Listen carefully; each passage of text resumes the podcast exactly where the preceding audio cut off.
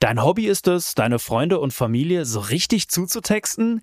Dann hat Simon Mobile, der Mobilfunkanbieter von Waschbär Simon, den perfekten Mobilfunkvertrag für dich. Denn Simon Mobile bietet satte 12 GB schon ab 8,99 Euro im Monat. Und wenn es ein bisschen mehr sein darf, entscheide dich doch einfach für 17 oder 27 GB im Monat. Egal was du wählst, du kannst dich jeden Monat flexibel neu entscheiden und bekommst zum Start nur für kurze Zeit nochmal ein 100 GB Geschenk obendrauf. Kündigen oder einfach mal eine Pause einlegen geht bei Simon Mobile ebenfalls monatlich ganz flexibel. Und das ist noch nicht alles. Gibst du auf simonmobile.de oder in der App den Code Podcast2 beim Vertragsabschluss ein, gibt es nochmal jeden Monat 2 GB zusätzlich on top. Nochmal der Code Podcast2, die 2 als Zahl geschrieben. Das Angebot ist nur bis zum 13. Mai 2024 gültig, also Worauf wartest du? Alle weiteren Infos gibt's auf simon.link slash podcast. Das Bild News Update. Es ist Montag, der 20. November und das sind die Bild meldungen Habeck gesteht, Deutschland droht Strompreisschock. Prozess wegen Stadionverbot, das sind die Rassismusvorwürfe gegen Wiese. Junge am Steuer, Elfjähriger überschlägt sich mit Skoda auf Autobahn.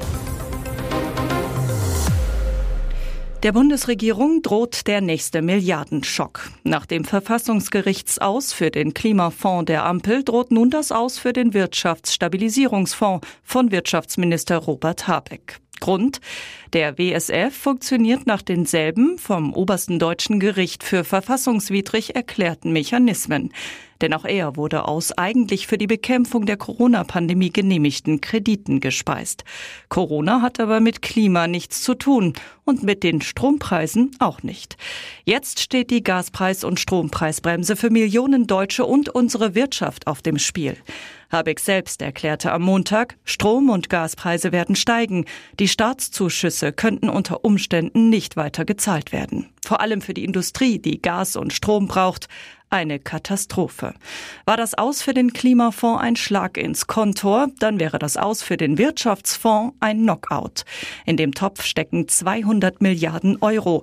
Geld, mit dem Bürger und Unternehmen von den drastisch gestiegenen Strom- und Gaskosten entlastet werden sollen. Darunter fällt auch die Strom- und die Gaspreisbremse. Showdown vor dem Bremer Landgericht. Am Montag wurde dort die Klage von Tim Wiese gegen Ex-Club Werder verhandelt.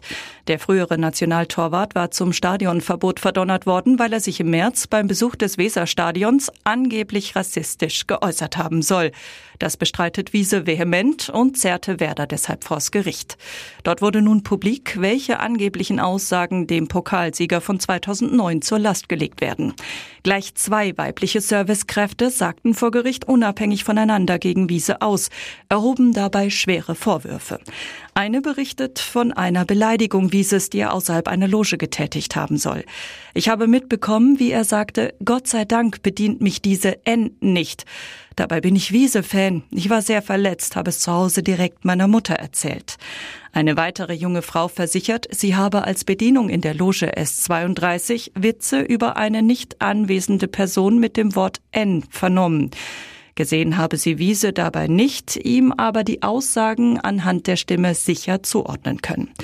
Wieses Anwalt Heiko Klatt bezweifelt die Glaubwürdigkeit der Aussagen der Zeuginnen, die den genauen Zeitpunkt des Tatvorwurfs nicht benennen konnten. Wiese wiederum führte mehrere Zeugen auf, die seine Unschuld beweisen sollen und damit seine Klage stützen. Tochter Alina, ich habe davon nichts mitbekommen, dabei war ich die ganze Zeit in der Loge. Der silberne Wagen liegt im Graben neben der A14 Abfahrt Leipzig Nord. Der Skoda ist nur noch Schrott, weil ein Kind am Steuer die Kontrolle verloren hatte. Der Junge, vermutlich elf Jahre alt, war gegen 10.45 Uhr auf der Autobahn Richtung Magdeburg alleine unterwegs. Laut Polizei wollte er die Abfahrt Leipzig Nord nehmen. Dabei passierte es. Das Kind verlor die Kontrolle über das Auto.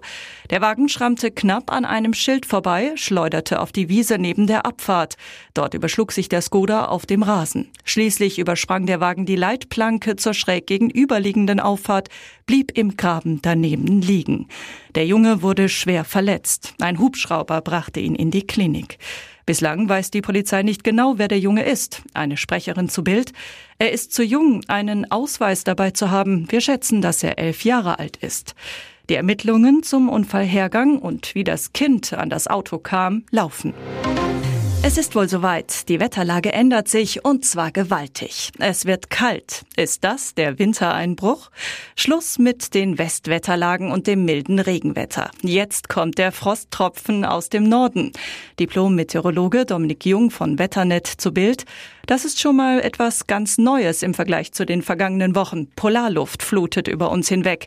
Das sieht mal ganz nett aus, so zumindest nach dem GFS-Modell des US-Wetterdienstes NOAA.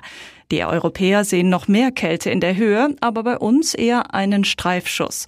Auf jeden Fall rechnen beide Modelle mit Kälte in Europa. Am Sonntag wurden im Südwesten Deutschlands noch bis zu 17 Grad gemessen. Am kommenden Wochenende könnten es kaum noch mehr als 5 Grad werden. Dazu wären sogar Schneeflocken bis in tiefe Lagen denkbar. Wetterexperte Jung, es wird spürbar kälter. Die milden Zeiten scheinen erstmal durch zu sein. Auf jeden Fall eine spannende Wetterentwicklung. Und endlich kommt auch mal wieder Schwung in die Wetterküche. Und jetzt weitere wichtige Meldungen des Tages vom Bild Newsdesk. Rücktritt nach nur zwei Jahren. Die Ratsvorsitzende der Evangelischen Kirche in Deutschland, Annette Korschus, tritt von ihrem Amt zurück. Das teilte die 60-Jährige am Montag in einer persönlichen Erklärung in Bielefeld mit. Zuvor waren gegen sie Vorwürfe erhoben worden. Sie habe angeblich schon vor vielen Jahren vom Verdacht eines sexuell übergriffigen Verhaltens gegen einen damaligen Kirchenmitarbeiter gewusst. Bei der Synode in Ulm hatte Korschus vor knapp einer Woche betont, sie weise die Andeutungen und Spekulationen, die in der Siegner Zeitung gegen sie erhoben würden, mit Nachdruck zurück.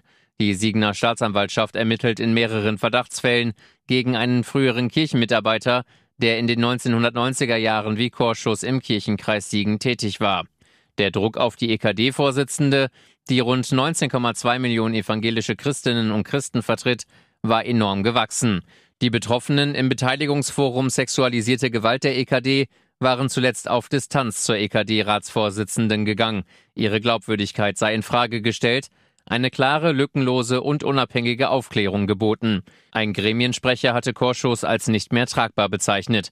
Auch die Präses der Synode Anna-Nicole Heinrich war auf Abstand gegangen. Korschus hatte beteuert, sie kenne den Signer-Fall erst seit Anfang 2023, als eine anonyme Anzeige gegen die nun beschuldigte Person eingegangen sei. Vorher hatte ich keine Kenntnis von Taten sexualisierter Gewalt durch diese Person. Die mutmaßlichen Vorfälle sollen sich vor allem in den 1990er Jahren ereignet haben. Der Beschuldigte ist inzwischen Rentner. Doch kein Megaprozess. Im Steuerstrafverfahren gegen Popsängerin Shakira ist kurz vor Prozessbeginn in Spanien eine außergerichtliche Einigung erzielt worden.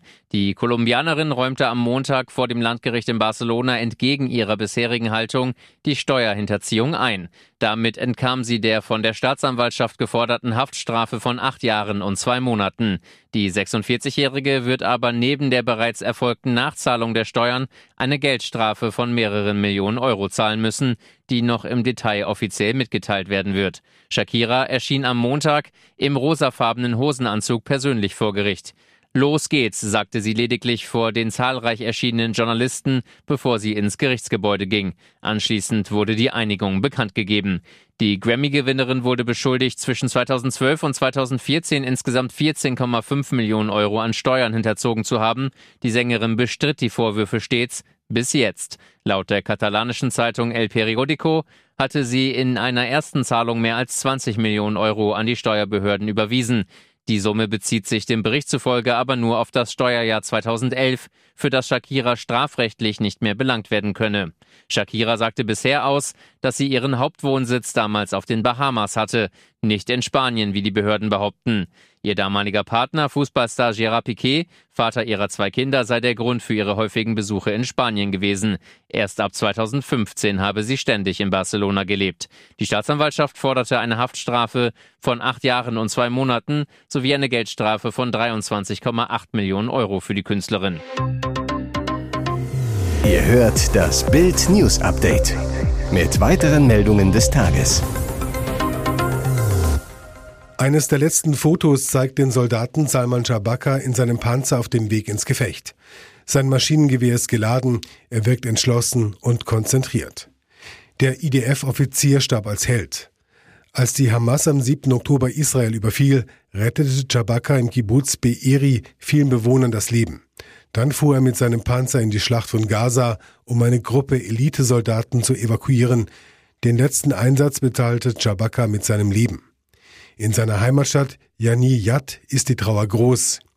Hier leben 7000 der rund 150.000 Drusen Israels. Ihre Religion entstand im 11. Jahrhundert aus dem Islam und philosophischen Lehren. Der Bund zwischen Juden und Drusen zeigt, dass im Land verschiedene Glaubensrichtungen in Frieden und Einigkeit zusammenleben können.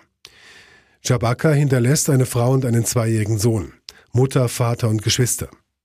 Dieser Tage kommen viele hochrangige Militärs und Politiker in den an einem berggelegenen Ort, um dem gefallenen Panzerkommandeur die letzte Ehre zu erweisen. Jabakas Vater Imad sagt, Salman fuhr ins Kibbutz Be'eri mit seinem Panzer rein, er tötete viele, viele Terroristen. Sein Panzer gab den Menschen dort Hoffnung. Jene, die seine Ketten hörten, beruhigten sich, denn sie wussten, die Armee ist da, er ist ein Held. Ich bin immer noch in Europa. Mit diesen Worten verhöhnt der Taliban-Funktionär Abdul Bari Auma am Samstag nach dem Skandalauftritt in Köln die deutschen Sicherheitsbehörden. Deren oberste Dienstherrin Nancy Faeser erklärte ebenfalls am Samstag, der Auftritt des Taliban-Vertreters in Köln sei vollkommen inakzeptabel und scharf zu verurteilen. Niemand, so Faeser, dürfe radikalen Islamisten in Deutschland eine Bühne bieten. Lippenbekenntnisse, die mit der Realität wenig zu tun haben. Obwohl Omars Taliban-Behörde seine Europareise bereits zehn Tage vor dessen Deutschlandbesuch in den sozialen Medien auf Englisch angekündigte, obwohl er sich sieben Tage vor dem Event nur 200 Kilometer von Köln mit dem niederländischen Gesundheitsminister ablichten ließ und obwohl der ihn einladende Kulturverein die Veranstaltung zuvor auf Facebook ankündigte, wurde keine einzige der Faeser unterstellten Sicherheitsbehörden aktiv, den Taliban-Leiter von Köln und Deutschland fernzuhalten. Mehr noch, auch drei Tage nach seinem Propagandaauftritt in der Domstadt bewegt sich Omar unbehelligt durch Deutschland und Europa, will mittlerweile durch die halbe Bundesrepublik von West nach Ost bis in die Slowakei gefahren sein. Bild fragte beim Bundesamt für Verfassungsschutz nach, ob der Nachrichtendienst vom Deutschlandbesuch des Taliban-Funktionärs wusste, ob und was er dagegen tat und ob er das Innenministerium warnte. Die schmallippige, aber vielsagende Antwort des Faeser unterstellten Nachrichtendienstes, man bitte um Verständnis, dass das BFV sich grundsätzlich nicht zu Einzelpersonen und Organisationen äußert, die nicht im Verfassungsschutzbericht aufgeführt sind. Aber alles weitere im Zusammenhang mit dem Auftritt ist Gegenstand laufender Prüfungen.